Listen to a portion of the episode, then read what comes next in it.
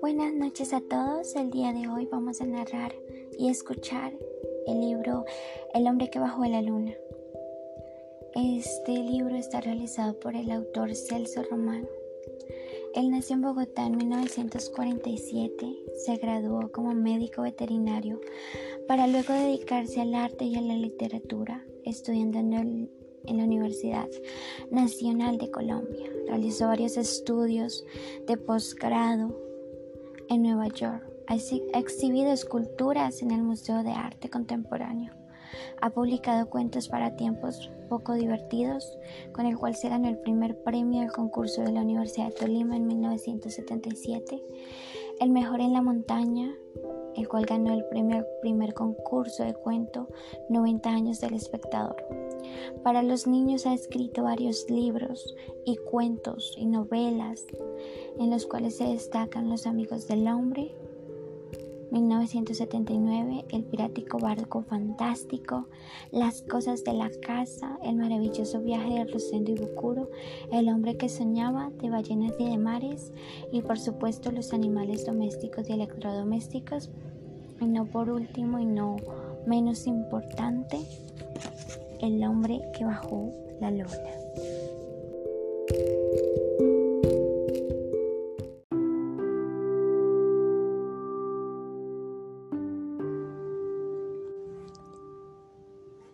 Muchos lo vieron, los pescadores nocturnos que usaban lámparas en la proa de sus botes para atraer hacia sus redes los peces que se alimentaban de estrellas, los vigilantes de la noche que entre la playa y el caserío cuidaban como pastores los sueños de la gente, el corazón tranquilo, los poetas, todos aquellos que esta noche miraban el paso de la luna llena sobre la colina más alta, coronada por el techo de la casona, donde salieron uno, dos, tres grandes lazos que destruyeron la marcha al astro de plata.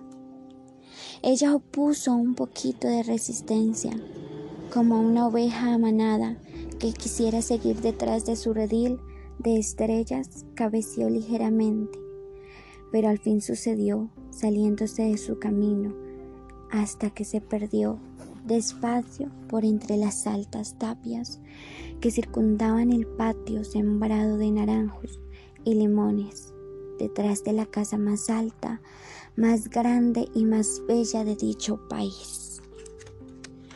Y así los pescadores volvieron al muelle, dejando una estrella luminosa en el mar Repentinamente sumido en la oscuridad, los vigilantes dieron la alarma de robo y los poetas, sintiéndose en nudo en el corazón, las calles se llenaron de gente que tiritaba comentando el suceso a la luz de las velas, preguntándose qué le pasaría a la pobre luna mientras sorbían café negro, caliente, muy caliente que las madres prepararon y ofrecieron, dando lo extraordinario del hecho sucedido.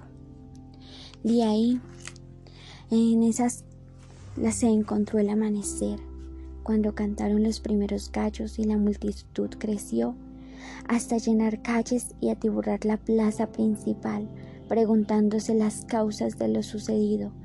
Cuando la casona bajó, cuando la bajó lentamente en boca del mismo dueño, el señor Argemiro Ortega, corto y rozogante, se bajó de su automóvil y rodeado de ministros, músicos y vigilantes de civil, mandó a hacer silencio y dijo a la gente, yo bajé la luna para evitar malentendidos. Mucha gente cree que la luna es de queso, pero eso no es cierto. En este país vamos a demostrar la verdad.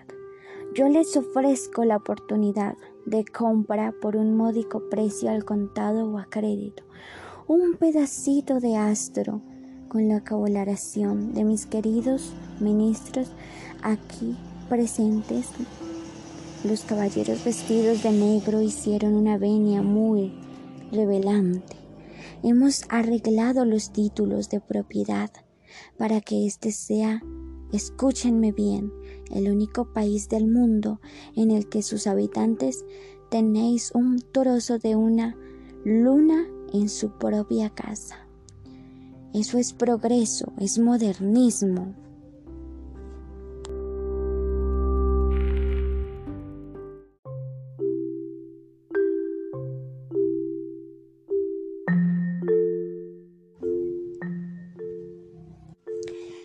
Segundo capítulo. El señor Urtiga Uchuba hizo una señal y sus músicos empezaron a tocar una melodía estridente y mágica. Sus vigilantes lanzaron al cielo voladores de tres truenos y los ministros aplaudieron emocionados invitando a la gente a hacer lo mismo, de modo que muy pronto reinó en la plaza la algarabía propia de los días de ferias y fiestas. A otra señal de su mano y silenciaron los de la orquesta, los voladores se quedaron quietos en el cielo y solo se oyó el bozarrón del gran señor invitándolos a seguirlo colina arriba en la magnífica romería y encarabados hacia la casona donde ya estaban descuartizando a la luna para vender cada pedazo de esta. Cuando se apoltronó en su enorme carro negro, largo y revolteado de balderitas de la patria, la música volvió a sonar. Los voladores totearon, silbaron las sirenas y buscaron, hicieron correr a la gente haciendo donde el señor Ortiga quería que los hicieran. Solo un hombre quedó quieto en el fondo de la plaza diciendo, ¿pero acaso están locos? El lugar de la luna es el cielo es de la noche en medio de las estrellas, donde los enamorados la puedan ver cuando se sientan en las bancas del parque. Alguien que lo oyó hablar le dijo mientras corría tras la multitud. ¡Qué tonto poeta! Siempre soñando.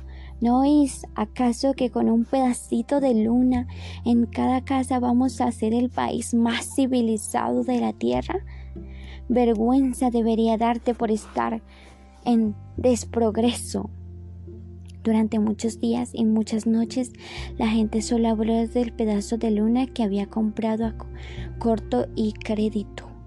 Mientras el poeta al atardecer miraba el mar y le parecía cada vez el agua, la cual reflejaba una tristeza enorme.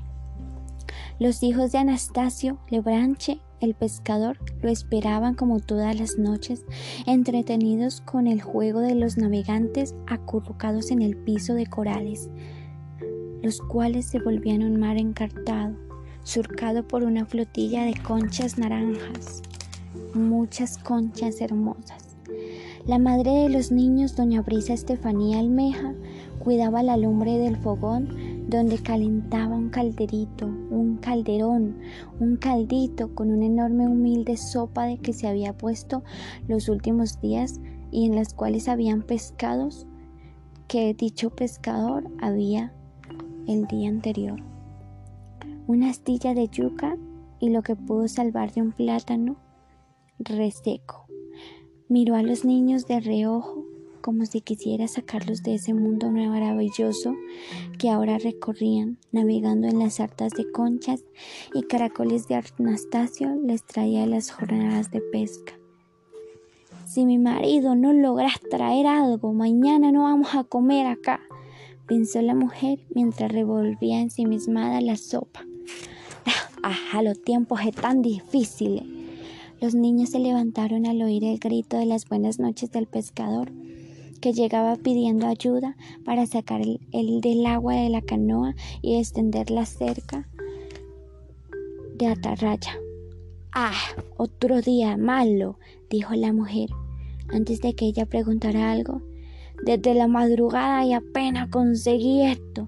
Extendió el brazo entre la sarta minúscula con mojarras escuálidas y un pargo rojo negrito.